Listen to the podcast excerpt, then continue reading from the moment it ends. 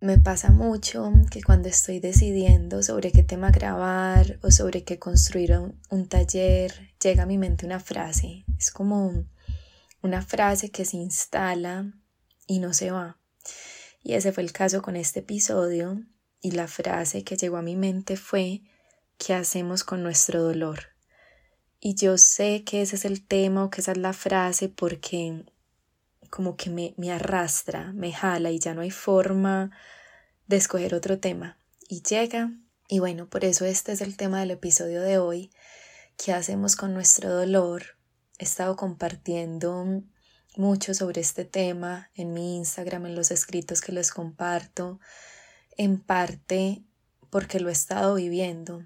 Y cuando hablo del dolor, no es solamente tristeza, es decir, con esta palabra abarco o se pueden abarcar todos esos temas que pueden ser difíciles, aunque no sea un dolor como tal, aunque no sea una tristeza como tal.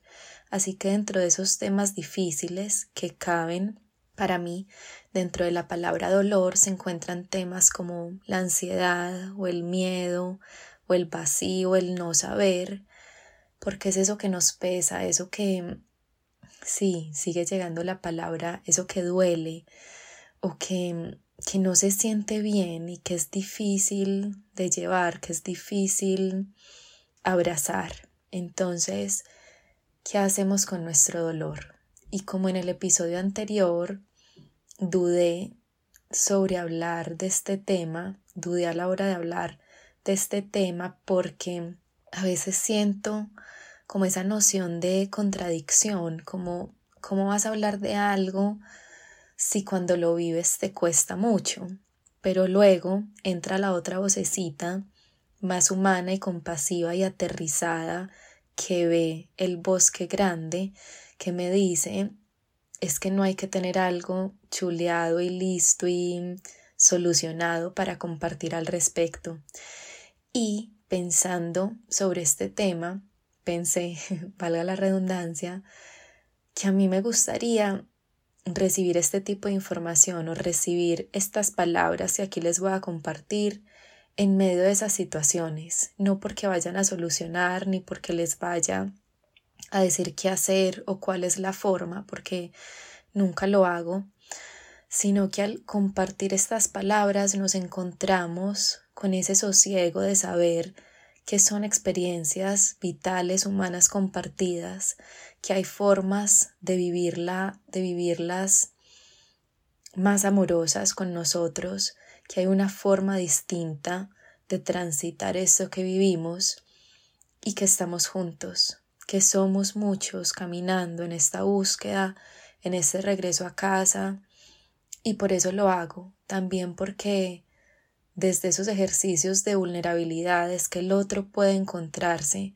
con nuestras palabras y encontrarnos y construir ese refugio en lo que leemos, en lo que escuchamos, que nos apoya con esos pasitos que vamos dando que a veces cuesta mucho dar.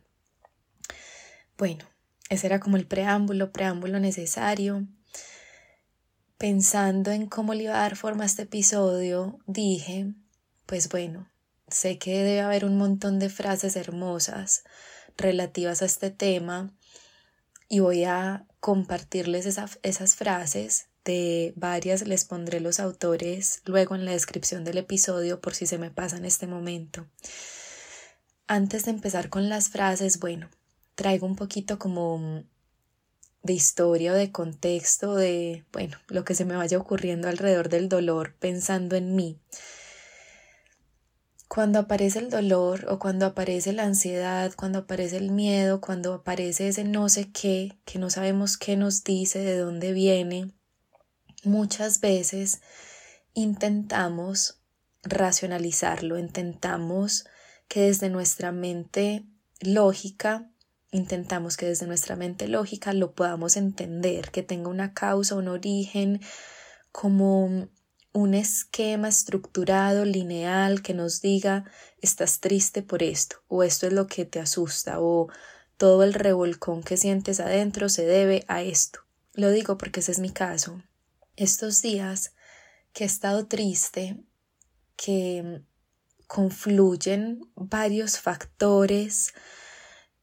He tratado un montón racionalmente de entender desde qué lugar, de, sí, desde qué lugar viene esta tristeza o este vacío o esta ansiedad. Y eso es necesario, es decir, ese es un paso necesario dentro del autoconocimiento y dentro del gestionar de nuestras emociones, dentro de encontrar una forma para vivirlas de manera más saludable. Sin embargo, muchas veces esa racionalización, esa búsqueda de lo lógico, de la explicación, lo que puede hacer es invalidar el sentir. Y lo compartía con mis escritores, escritoras para sanar de alguna forma yo me decía, hasta que yo no encuentre la causa para esta tristeza, no puedo estar triste. O si yo no sé por qué estoy triste, triste, no puedo estar triste. Pero yo me di cuenta, identifiqué este pensamiento, me di cuenta que estaba racionalizando la emoción, tratando de encontrar o de tener muy claro a qué se debía, antes de permitirme sentirla. Y ahí está el detalle. Y vuelvo a lo que decía, es necesario a miras de conocernos, a miras de entendernos, con el fin de ir construyendo algo distinto dentro de nosotros, de entender, es necesario entender de dónde vienen estas emociones, cuál es su origen, qué las detona, y he hablado de esto en varios episodios. Sin embargo, el paso cero, antes que nada, siempre será sentir, permitirnos sentir con independencia de la explicación que encontremos, del tamaño de los motivos, con independencia de que nos demos cuenta, no es que esto no vale la pena, entre comillas, o no es que yo no estoy triste, sino que tengo rabia, con independencia del engranaje mental o de los motivos que vayamos encontrando, de las causas, de esa parte racional, necesito partir del punto cero, o sea, sentir. Y compartía algo así en un escrito, tienes derecho a tu tristeza con independencia de que los motivos no sean lo suficientemente grandes, porque si la emoción está, significa que algo existe con independencia de su tamaño. Entonces yo me veía como en esa dinámica de no puedo estar triste o no puedo sentirme de tal forma porque es que no entiendo bien esto de dónde viene o porque no hay motivos suficientes o porque tal y tal y tal. Y eso lo que hace es invalidar nuestro sentir. Entonces, ¿qué es lo que a mí me funciona? En ese momento, cuando veo ese diálogo en mi mente que trata de invalidar el sentir, decirle algo distinto, decirme algo distinto, que en este caso es, tengo derecho a estar triste, aunque no entienda muy bien por qué, tengo derecho a estar triste, aunque no sepa bien si esta emoción, si es tristeza o si es ansiedad o si es miedo o a qué se deba. Y cuando me permito esa tristeza, ya luego, una vez he sentido y me he dado el permiso repetido de sentir porque puede aparecer esta mañana y luego por la tarde y luego al otro día o pasados dos días, me doy esos permisos de sentir y luego o transversal, transversalmente voy trayendo esa parte lógica no para invalidar, sino ahora sí para entender esto de dónde viene, cuál será la emoción que estoy sintiendo, será que si es tristeza o será que es miedo o será que es que este cambio fuerte que estoy viviendo hace que estos miedos se exacerben, pero en verdad nada ha cambiado en mi vida, entonces en realidad no hay motivos para preocuparme. Ese es el aterrizaje. Pero ojo que ese aterrizaje siempre debe venir tras habernos dado ese permiso, esa oportunidad, ese espacio para sentir lo que haya que sentir. Y acá empiezo con una frasecita, conecto este tema con esta frase de Sara Hugo que dice, calma es entender que ir a la deriva también es ir hacia algún lugar. Y lo conecto, bueno, con este gran tema del dolor recordando que dentro del gran tema entran las distintas emociones, distintas situaciones, distintos escenarios que podamos estar viviendo y cada uno puede determinar si en mi caso es un dolor grande el que vivo o es una ansiedad por este no saber, por este cambio o por esta comparación o por esta pérdida, qué es lo que siento yo.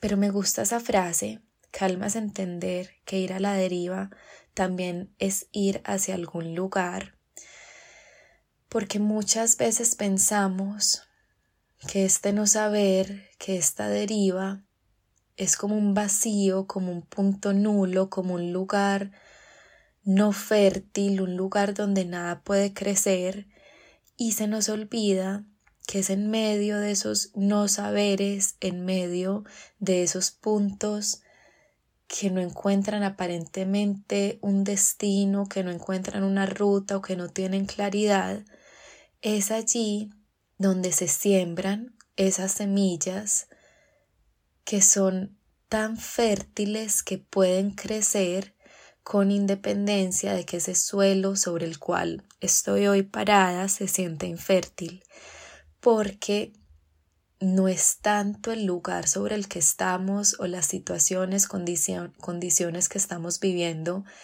las que determinan lo que puede crecer ahí, sino el lugar desde el cual me paro sobre ellas, el lugar desde el cual decido sembrar en ellas, construir en ellas, abrazar lo que ese entorno, esa situación me entrega para que algo pueda ir creciendo, que son esas semillas fértiles, es decir, lo veo de esta forma, que puede ser un como pienso en la palabra realismo mágico o puede que sea completamente ilógico, pero bueno, esto es lo que viene a mi mente. Podemos tener esta tierra infértil, podemos tener esta tierra seca, esta tierra donde no mucho crece, donde esta tierra que no da muchos frutos, y sin embargo, pensando en este escenario mágico, la tierra no es que determina no es lo que determina qué tanto o qué puede crecer en ella, sino que son las propias semillas que plantamos las que tienen o no ese componente de fertilidad. Entonces, con independencia de esa tierra sobre la que estoy, lo que importa son las semillas. Y esas semillas no dependen de ese entorno, de esa tierra, de eso que yo no puedo controlar o cambiar, porque yo no puedo cambiar esa tierra sobre la que estoy hoy, pero sí puedo cambiar las semillas o elegir las semillas o mm, nutrir, como regar las semillas, eso sí puedo elegir hacerlo. Y por eso es que esa fertilidad, esa oportunidad para crecer, depende de las semillas que planto y no de, las, y no de la tierra sobre la que planto.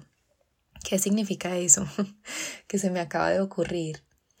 Significa, pensando también en esta frase, que esa, esa tierra infértil puede ser la deriva, puede ser el no saber, puede ser la situación difícil, puede ser la pérdida, puede ser la ansiedad, puede ser este cambio abrupto, puede ser esta ruptura, puede ser lo que sea que me produzca dolor. Esa es la deriva que en medio del dolor casi siempre eso es lo que sentimos, de acá no tengo cómo salir, esto nunca se va a acabar, o mi vida es lo peor del mundo, o todo me pasa a mí, o estoy sola en el universo, y acá se pueden remitir al episodio sobre el duelo, donde comparto herramientas para trabajar en esto, pero esa tierra seca, infértil, sobre la que no crece nada, se puede asemejar a esa deriva en la que sentimos es que no hay, no hay ningún lugar al cual llegar. Y sin embargo, si hay un lugar, porque el lugar se encuentra dentro de esas semillas, esas semillas que decidimos plantar, incluso aunque el lugar en el que estoy se sienta como incultivable, si es que puedo usar esa palabra, se sienta como un lugar que no lleva a ningún lugar, un lugar que no me permite nada. ¿Y cuáles son esas semillas? eso que le entrego a mi mente, o esos espacios que me conectan con el sentir, o esos refugios que busco. ¿Cuáles refugios? La compañía, el disfrute con lo que sepa que me puede entregar disfrute, aunque sienta como completamente lejano y casi que utópico ese disfrute, refugios como la escritura, como la lectura, como la música, como el sol, como el descanso, como el llanto. Acá estoy diciendo lo que viene a mi mente, pero cada uno podrá tener su refugio distinto. Esos pedacitos de tiempo en pausa que nos permiten conectarnos con algo distinto y que sin embargo sé que en medio del dolor es muy difícil sentirnos de forma diferente. Pero acá pienso también en esta frase que tenía acá apuntada para más adelante, pero la traigo ya. Hay cuatro cosas en esta vida que te van a cambiar. El amor, la música, el arte y la pérdida. Las tres primeras te mantendrán salvaje y llena de inspiración. Ojalá permitas que la última te llene de valentía. Y les dejo la autora ahorita en la descripción. La voy a volver a leer. Hay cuatro cosas en esta vida que te van a cambiar. El amor, la música, el arte y la pérdida. Las tres primeras te mantendrán salvaje y lleno de pasión. Ojalá permitas que la última te llene de valentía.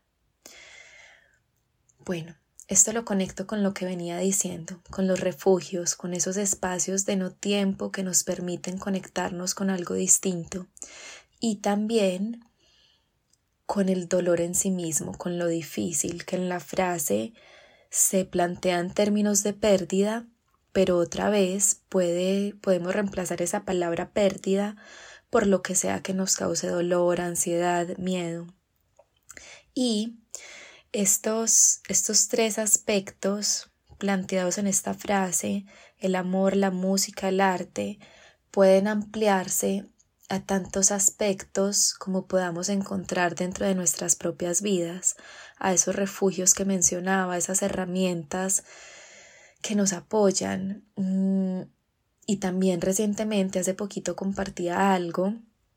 Si estás triste, busca el sol. Si no lo encuentras, búscalo en los aromas, en las personas que tienen cerca, en esos abrazos, en esos refugios como lo es un peluche, un, un amuleto. Y esto lo compartía porque lo estaba viviendo. Estaba triste y me metí a bañar y recibí así directamente un rayo de sol, lo más delicioso del mundo, y eso me llenó de sol, me llenó como esa sensación como de bienestar, aunque fuera por unos minuticos mientras me bañaba y mientras sentía el sol. Y también o luego pensé como bueno, es que a veces no hay sol, a veces el clima está frío, nublado, gris, sencillamente no hay sol pero yo no puedo depender del sol, que es ese factor externo que, pensando en la primera frasecita, esa ausencia de sol se podría ver como esa tierra infértil, esa deriva, ese lugar donde no hay nada que me pesa, que me, que me causa frío, sensación de soledad. Yo no puedo depender de que haya sol para encontrar ese refugio o para encontrar esos espacios de bienestar. Necesito entonces, si no hay sol, salir a buscarlo y lo encuentro en distintos lugares dependiendo de la persona que soy. Y por eso ahí en la frase mencionan la música, el arte.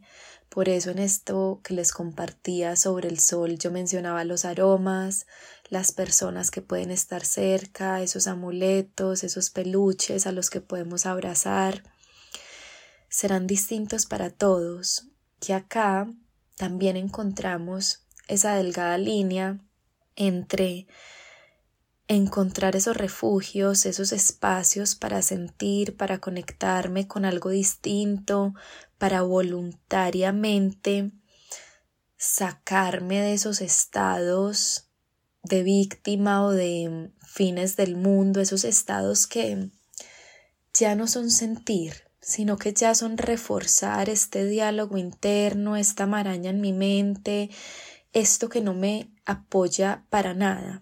Es una delgada línea entonces sacarnos voluntariamente de esos diálogos que ya se tornan en casi que algo obsesivo o en algo destructivo e invalidar el sentir. Es decir, acá es donde entra la autoobservación y el autoconocimiento, porque yo debo saber o debo empezar a buscar qué es lo que yo hago cuando me siento mal, qué es lo que me hago, qué es lo que yo hago cuando estoy triste, qué es lo que hago cuando siento esa incertidumbre, porque dependiendo de lo que siempre hago, es que puedo ir encontrando la forma de permitirme sentir sin invalidar el sentir, sin caer en esos mecanismos de evasión. Entonces traigo un ejemplo. Estos días que estaba triste y que al mismo tiempo muchas veces no sabía, ¿será que esto es tristeza, esto es miedo? ¿De dónde viene esto? Yo me vi escribiéndole a un montón de personas por WhatsApp.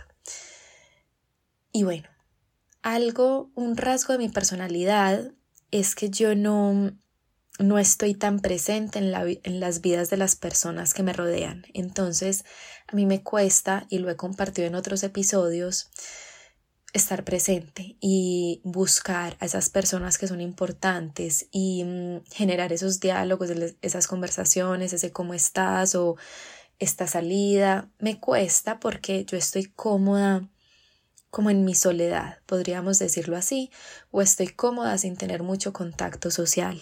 Sin embargo, estos días como que me vi escribiéndole como a estas personas, yo me daba cuenta que no era desde un lugar voluntario de, bueno, me estoy acercando porque es importante, porque estos son mis refugios que me apoyan, sino que lo hacía desde un lugar de desespero, un lugar de desespero en el sentido de esto que hay en mi mente, esto que, que estoy sintiendo adentro es demasiado, entonces ¿cómo hago para no escuchar el peso de esta soledad? ¿Cómo hago para no sentir el peso de este vacío? ¿Cómo hago para salir de mi mente y que esto no exista? Es entonces distinta la motivación en esos dos casos.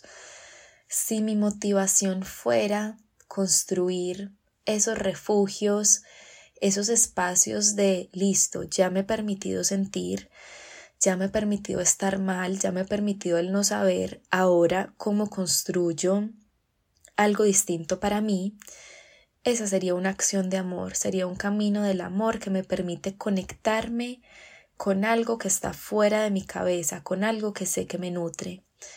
Escenario contrario es esa búsqueda, pero desde ese vacío, desde esa carencia, desde ese desasosiego, porque yo identifiqué, en mi caso particular, que era un mecanismo para no sentir o un mecanismo para encontrarme con algo que me hiciera sentir algo distinto a lo que estaba sintiendo. Porque estas personas que menciono aquí, algunas a las que le escribí, yo no, yo no hubiera generado ese diálogo si todo estuviera bien, entre comillas, en mi vida. Entonces, se requiere mucha autoobservación y muchas veces cuesta mucho para mí también entender desde qué lugar hago esto, desde qué lugar me alejo, desde qué lugar me acerco, por qué busco esto, por qué no busco esto. Y no pasa nada si yo no tengo claridad en este momento frente a mi forma de actuar. No pasa nada si yo no logro descifrar cuál es la motivación para buscar, para no buscar, para estar, para irme. Si ya me estoy haciendo la pregunta, eso nos sitúa en un lugar distinto, un lugar más consciente que nos lleva a indagar cuáles son los motivos, qué es lo que está detrás de, esas, de estas acciones que realizo en este momento de tanto dolor, de tanto desasosiego, qué es lo que se encuentra detrás. Solo hacerme la pregunta ya nos está apoyando porque pueda, puede que no sepa responderla con claridad en este momento, pero con seguridad mientras me siga preguntando, mientras me siga observando, esos patrones y los motivos detrás de esos patrones se van a ir esclareciendo. Y pensando en la palabra patrones que acabo de traer, voy a otra frasecita. A ver, yo la busco. Mm, listo. Noté el patrón, así que tomé una decisión. Creo que esta no, no tenía un autor, no lo encontré. Noté el patrón, así que tomé una decisión. Eso es lo valioso de la autoobservación y de ir buscando y de ir preguntándonos y de ir viendo que el ver solo lo entrega la búsqueda y el recorrer el camino que nos permite decidir. Me acuerdo o viene a mi mente en este instante algo que les compartí en Instagram hace unos meses que decía la libertad de elegir. De eso se trata o en eso se resume un camino de autoconocimiento, en tener la libertad para elegir. Escribía eso y se los compartía y sentía que si tuviera que resumir el autoconocimiento en una frase sería esa, la libertad para poder elegir. Porque cuando yo voy notando esos patrones, qué es lo que hago cada que tengo miedo, o cada que siento tristeza, o cada que siento rabia, o cada que las cosas no salen como quiero, o cada que llega esta incertidumbre, qué es lo que hago cada que se presentan esas situaciones difíciles, o incluso aunque no sean difíciles, qué es lo que hago en mi día a día cuando todo está bien, o qué hago en mi día a día cuando noto esos patrones es que puedo decidir actuar y ahí la decisión puede ser seguir actuando de la misma forma como siempre actúo o puede ser no, es que hay algo que no es real en la forma en la que interactúo con el otro o hay algo que siempre hago para no sentir o hay algo, algo que siempre hago para restarle importancia a lo que es importante o hay algo que siempre hago para que el otro no perciba que me importe, no sé. Acá es donde cada uno puede buscar qué es lo que siempre hace, cuál es ese patrón y dónde genera resultados que no nos apoyan, que no nos sirven, que no nutren, que nos suman, porque es ahí donde puedo decidir hacer algo distinto. Ver, yo creo que esta palabra es un universo en sí mismo, ver es lo que nos permite ir generando cambios, ir generando una vida más consciente dentro de nosotros. Pero lo conecto con otra frasecita que tengo por aquí. Cambia tu relación con tu pasado incambiable. Lo conecto con esta palabra ver. Y bueno, acá entran como distintos factores. El factor de cambio que es posible dentro de nosotros y el factor de no cambio, el factor de que, el, a ver, el hecho de que hay factores que son incambiables. ¿Qué significa eso? Les decía que la única forma de empezar a construir eso distinto, algo distinto dentro de nosotros, es empezar a ver, es notar los patrones y decidir hacer algo distinto frente a esos patrones. Ojo, dejando muy claro que no será fácil ni rápido y que muchas veces, por más de que sepamos, hay algo que me duele, hay algo que no está bien, hay algo que siempre repito y tal vez ya sé que es otro algo que podría hacer para cambiarlo, no somos capaces, cuesta mucho y eso hace parte del proceso, el ver, el ya saber desde la mente y no ser capaces de actuar distinto. Es normal, natural, parte del proceso. Ahora, es cierto que ese cambio es posible, viendo, decidiendo, recorriendo ese proceso, trayendo la compasión, sabiendo que no será rápido ni fácil, ni fluido, no, costará. Pero también, y acá vuelvo a la tierra infértil, a esa deriva que parece no entregarnos nada y que no cambia precisamente por su infertilidad, también hay factores que no cambian. Y es aquí donde entra esta frasecita que les acabo de compartir. Cambia tu relación con tu pasado incambiable. ¿Qué ocurre aquí? Y acá tenemos o acá podemos traer la misma analogía de la tierra infértil y de las semillas fértiles. Hay una tierra infértil, entre comillas, porque todo, todo, todo puede ser fértil desde el lugar que lo miremos, pero partiendo de, de esta imagen de la tierra infértil. Hay una tierra infértil que es ese pasado que vivimos.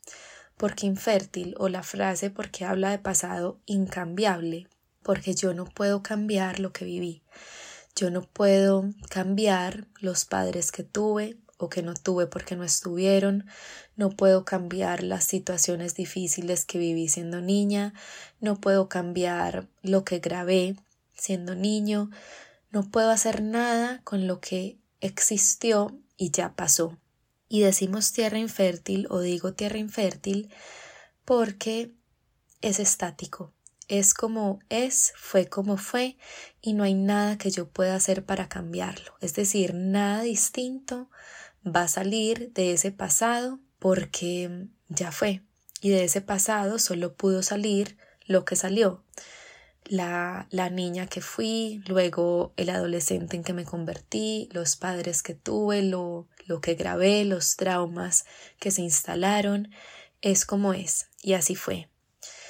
Sin embargo, y aquí entran las semillas fértiles, yo sí puedo cambiar esa relación con lo incambiable. Cambia tu relación con tu pasado incambiable. Y yo traje esta frase, pero pensando no en el pasado, sino en el presente. Cambia tu relación con tu presente incambiable. Y acá aplica el mismo paréntesis. Todo puede ser cambiable. Sin embargo, acá entra la parte de la aceptación y también lo vivía recientemente. Yo estaba como en una lucha interna porque yo quería algo, yo quería algo desde mi mente, quiero esto, quiero esto, pero eso que quiero no es posible en este momento. Y yo estaba tan enfocada en eso que quería que se me olvidaba o se me olvidó por un par de días todo lo otro que sí tenía y todo lo otro que me estaba apoyando y todo lo positivo en medio de todo lo que tengo que es gigante y que puedo abrazar y que puedo valorar si dejo de invertir, si dejaba de invertir toda mi energía en lo que no tenía, porque no es posible. Y acá entra este pedacito de información que nos puede apoyar tanto y que he compartido en mi Instagram en diversas oportunidades, creo que en otros episodios. Todo lo que tenemos es porque lo necesitamos. Todo lo que quiero y no tengo es porque no lo necesito. Y la causa de nuestro sufrimiento está en eso que quiero y que no tengo. Y lo decía Buda también, la raíz de todo nuestro sufrimiento son las expectativas, que es como la misma información expresada de forma diferente.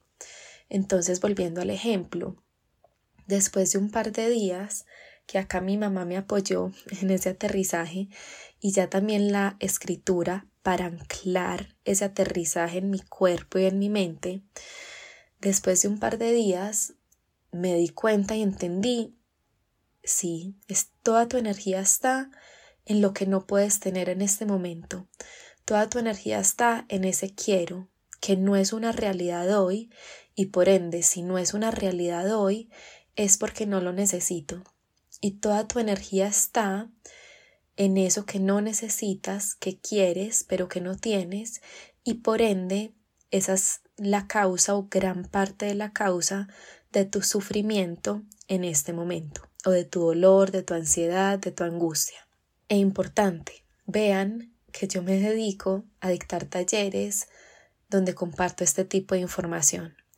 Y llevo mucho tiempo recibiendo este tipo de información, y esa información que es supremamente lógica para mí, que me ha apoyado un montón, que repito mucho en mis escritos, para mí con mis escritos personales, en los talleres, en Instagram, en estos episodios. Y sin embargo, cuando entra la vida, con su movimiento, con lo difícil, nos cuesta y me cuesta y se me olvida y necesito el sacudón y necesito sentir y necesito el revolcón y necesito la pelea y la lucha interna para en un punto, que eso es lo lindo también, que se va volviendo un poco más rápido el llegar a estos puntos, para en un punto darme cuenta con apoyos externos o internos, estás estás en la lucha o estás en la expectativa o estás viviendo desde lo que no está y te estás olvidando por una parte de aceptar, por otra parte de asumir, porque eso que no tengo y todo esto que sí tengo son resultados de mis propias decisiones y por otra parte te estás olvidando de valorar lo que sí tienes y de hacer algo con lo que existe hoy. Entonces, volviendo a la frase, cambia tu relación con tu pasado incambiable, Cambia tu relación con tu presente incambiable. ¿Qué significa eso? Tomando el ejemplo que les comparto.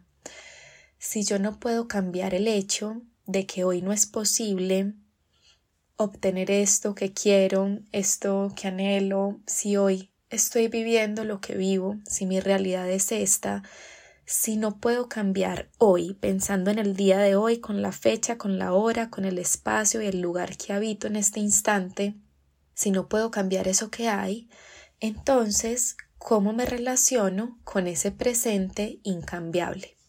Entre comillas, nuevamente, porque todo es susceptible de ser cambiado y transformado, pero paulatinamente, voluntariamente, a medida que generamos esos cambios dentro de nosotros que se van viendo afuera, a medida que nos ocupamos de de lo importante, lo que deseamos, que me lo decía mucho también mi mamá. No te preocupes, no te preocupes, ocúpate. Entonces, si hay esto que quieres que no es posible todavía, o si tienes este miedo por esta situación, no te quedes en la preocupación. Ocúpate, actúa, que para muchas personas como yo, esa parte de la acción cuesta mucho, y sin embargo, para esas mismas personas que son como yo, ese es el antídoto, porque el problema o el veneno, entre comillas, está en la mente, que magnifica, que da vueltas, que se queda, que, que busca y no encuentra, pero porque sigue buscando dentro de sí misma sin salir a buscar en el mundo real, que ese mundo real va a entregarnos algo si lo vivimos desde la acción. Entonces, si tengo este presente, si tengo esta realidad que es incambiable, por lo menos hoy, en este instante, ¿cómo me ocupo de cambiar mi relación con esto que vivo hoy? Entonces, ¿cómo traigo, devolviéndonos al punto cero, primero el sentir, cómo me doy, me permito, incluso me llevo, esto suena mal, cómo me lleva la fuerza a sentir o a encontrarme con lo que cuesta ver. Suena mal y lo es si es desde un lugar no amoroso con nosotros. Si me obligo desde la exigencia, desde el látigo, desde el tienes, desde... Bueno, yo creo que ustedes me entienden cuál es ese suena mal, ese a la fuerza, pero porque estoy yendo en contra de mí. Distinto es hacer uso de nuestra voluntad, de nuestra mente superior, de ese ser superior que sabe que enfrentándonos con eso doloroso, con eso que cuesta, así no sea rico, así se muevan cosas adentro, hay algo importante, hay algo valioso del otro lado. Entonces, ¿cómo hago uso de esa voluntad para llevarme a ese lugar? A eso me refiero por a la fuerza, pero es una a la fuerza compasivo y amoroso y que, que nos abraza, en medio de esa firme voluntad para encontrar algo distinto.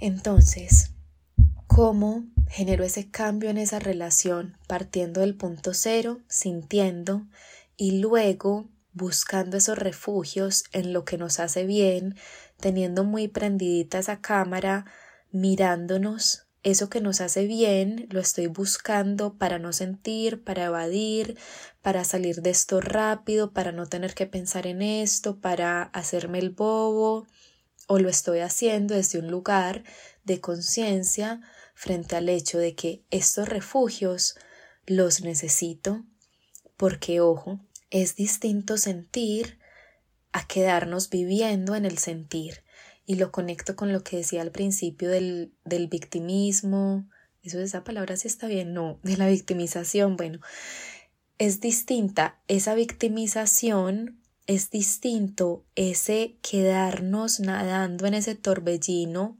cuando en realidad es un vaso de agua, es distinto encontrar esos espacios cuando siento la emoción a quedarnos viviendo en ella. Entonces, cómo construyo esos refugios, evaluando desde qué lugar lo hago. Que iba a decir que hay unos refugios que es muy difícil que los tome el ego o el automático como mecanismo de evasión, pero en realidad hay tantos egos como personas haya y el ego o nuestra personalidad, nuestro automático es experto en que no nos demos cuenta de que está haciendo uso de mecanismos para evitar algo. Lo que iba a decir es hay recursos muy sanos como el ejercicio, pero ahí pensé, bueno, hay personas que se vuelven adictas al ejercicio para no sentir, por ejemplo.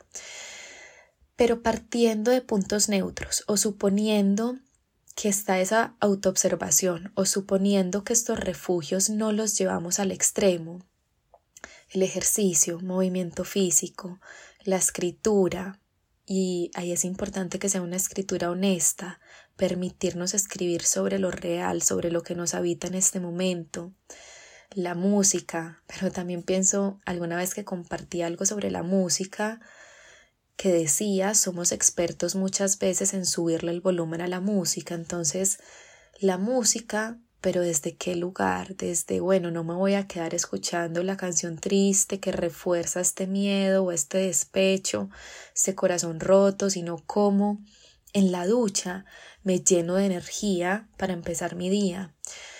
O la conversación, el hablar, pero un hablar real, un hablar sobre lo que me duele, un hablar en el que pongo afuera esto que me está habitando, porque distinto es el listo, salgo con el combo, con el grupo y hablemos de todo menos de de lo importante, menos de lo que me pesa, porque es que eso no lo puedo nombrar. La meditación cuando nos apoya también lo he compartido en mi caso cuando hay mucho en mi mente, la meditación es contraproducente porque sigo estando en la mente y no logro entrar a un lugar un poco más de sosiego, sino que se refuerza la ansiedad, pero a quien le funciona. Eh, la naturaleza, creo que esta podría ser en medio de todos como el, el más neutro, la más neutra, la naturaleza que sé que a muchas personas o muchas personas pueden no tener esa facilidad para tener esos espacios verdes o de agua o de sol. ¿Cómo se ve acceder a esa naturaleza para mí?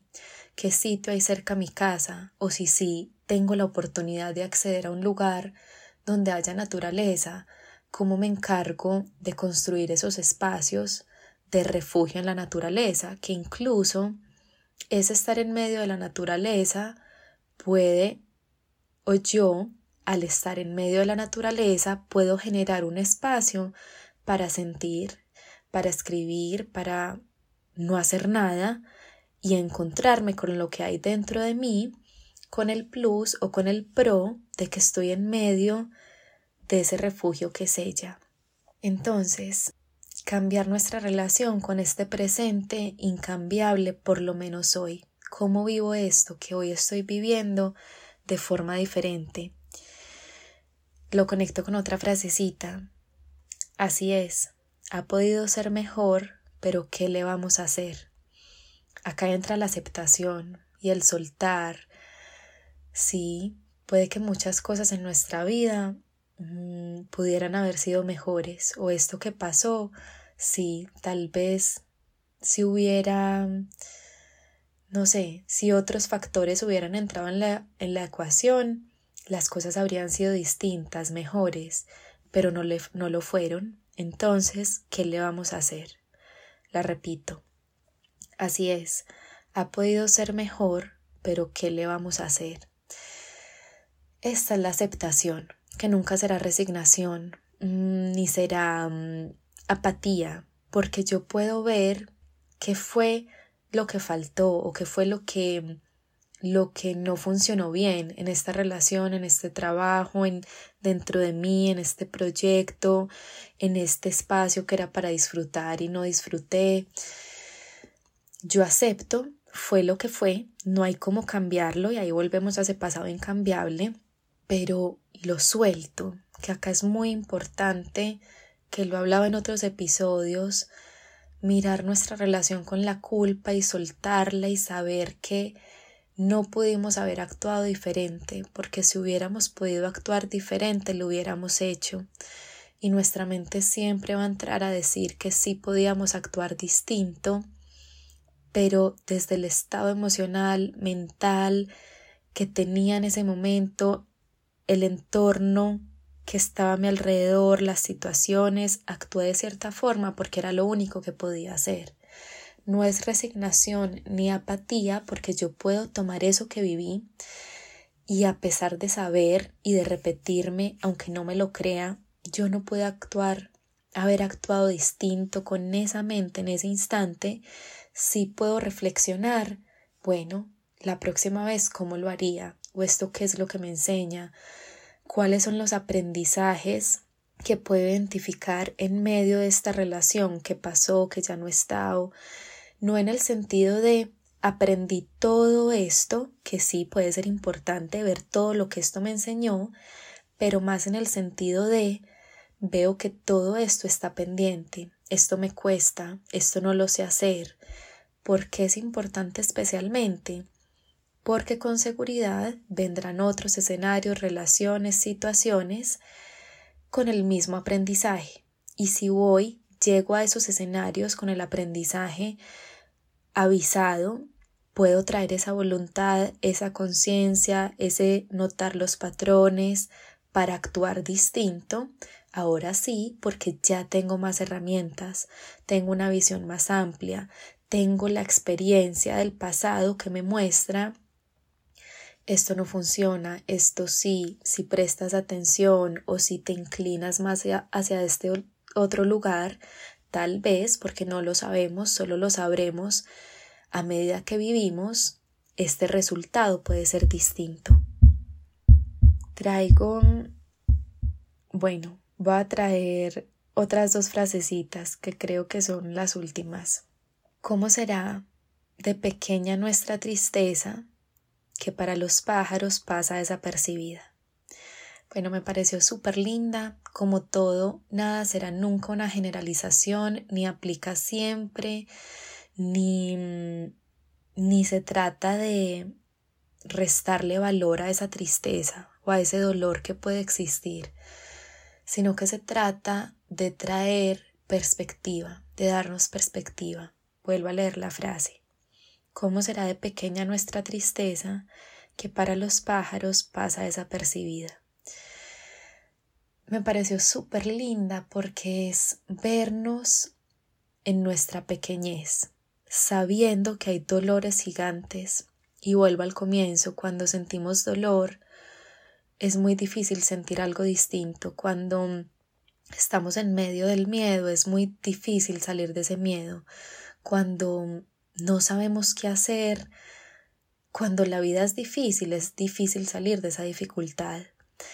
Y sin embargo, o, es, o eso ocurre en mi caso, leer este tipo de frases o libros o las canciones tan, tan amarillas, es decir, tan optimistas, tan rosadas, eso nos da perspectiva y nos recuerda que hay algo distinto y nos recuerda que no somos el centro del universo, que lo que estoy viviendo tiene solución, no necesariamente porque vaya a regresar la persona o porque vaya a recuperar el trabajo si lo perdí o porque vaya a haber un cambio afuera, recuerden la palabrita incambiable, pero porque puedo traer esas semillas fértiles para vivirlo de forma distinta. Esa es la solución, entre comillas. ¿Cómo vivo lo que hoy vivo de forma diferente? ¿Cómo convierto esta deriva, esta tierra infértil, en un espacio para crecer, no esperando que la deriva se convierta en puerto seguro, no esperando que la tierra infértil mágicamente sea esa tierra negra llena de nutrientes del espacio óptimo para que crezca la vida, sino haciéndome consciente de que yo puedo impregnar esa tierra, esa deriva, ese no saber de algo lleno de vida, que es la semilla fértil, pero esa semilla necesita tiempo para crecer y necesita el agua y necesita alguien que la cuide y más importantemente necesita ser plantada por alguien. ¿Que quién es ese alguien? Yo. Cada uno encargarse de plantar en su vida lo que hace falta. No es de sus quieros, no es de esto no lo tengo, no es de no soy feliz hasta que lo consiga, pero desde esa fuerza interior que nos dice puedes construir algo distinto si primero lo plantas dentro de ti, si primero lo siembras y te encargas de nutrirlo. Y el proceso de siembra o de cultivo, de cosecha, es un proceso y por ende siempre va a tomar tiempo. Entonces, vuelvo a la frase que me salió un poquito. ¿Cómo será de pequeña nuestra tristeza que para los pájaros pasa desapercibida? Tenemos derecho a sentir la tristeza más infinita y gigante, el derecho a sentir este miedo tan grande, el derecho a sentir este vacío tan hondo. Pero necesito saber, por una parte, que no soy la única persona en el mundo sintiéndome de esta forma. Necesito saber que esto que estoy sintiendo lo siento porque lo necesito, porque es importante para mí, porque tiene un aprendizaje. Necesito saber que esto que estoy sintiendo me muestra algo sobre mí y muchas veces ese algo es esa fortaleza, eso que está dentro tan gigante que no lo vemos, no lo reconocemos, no lo encontramos hasta que vivimos algo que nos hace sentir que no lo tenemos y en medio de vivir esa ausencia o desde esa ausencia vamos encontrando que no era cierto, que en realidad sí lo tenemos, sí tenemos esa fuerza, sí tenemos con qué, sí tenemos esa valentía, sí tenemos esa resiliencia, esa capacidad para seguir caminando. Y, volviendo a la frase, necesitamos, habiendo permitido habiéndonos permitido todos los pasos, el sentir, el aterrizarnos, el buscar los refugios, saber que hay un montón de vida a nuestro alrededor y hay un montón de cosas mágicas y luminosas y potencialidades y milagros y sincronicidades y belleza y espacio para respirar a nuestro alrededor, que eso es lo que interpreto con la frase ¿Cómo será de pequeña nuestra tristeza que para los pájaros pasa desapercibida? salirnos muchas veces de nuestro propio universo nos apoya o, replanteo esa frase salirnos de nuestro propio universo nos apoya mucho porque nos permite darnos cuenta de que esto que sentimos no es lo único que existe, nos permite darnos cuenta de que en medio de esto que estamos sintiendo hay espacio para la alegría, para la felicidad, para la liviandad, para el disfrute, así sean pequeñitos espacios, pueden coexistir. El dolor y la belleza pueden coexistir. Y de esto sí he escrito mucho y creo que también acá he hablado al respecto. No necesitamos que la felicidad sea completa, permanente, para que exista, así como el dolor, aunque pensemos que será permanente, inagotable, no, podrá haber etapas, días, tiempos de mucho dolor, pero ahí puede filtrarse esa tristeza y recordarnos que hay pájaros volando y que hay una vida que se sigue moviendo, que sé que puede costar, también sentir que la vida se mueve y se mueve cuando nosotros quisiéramos un respiro, pero le podemos dar la vuelta a esa idea.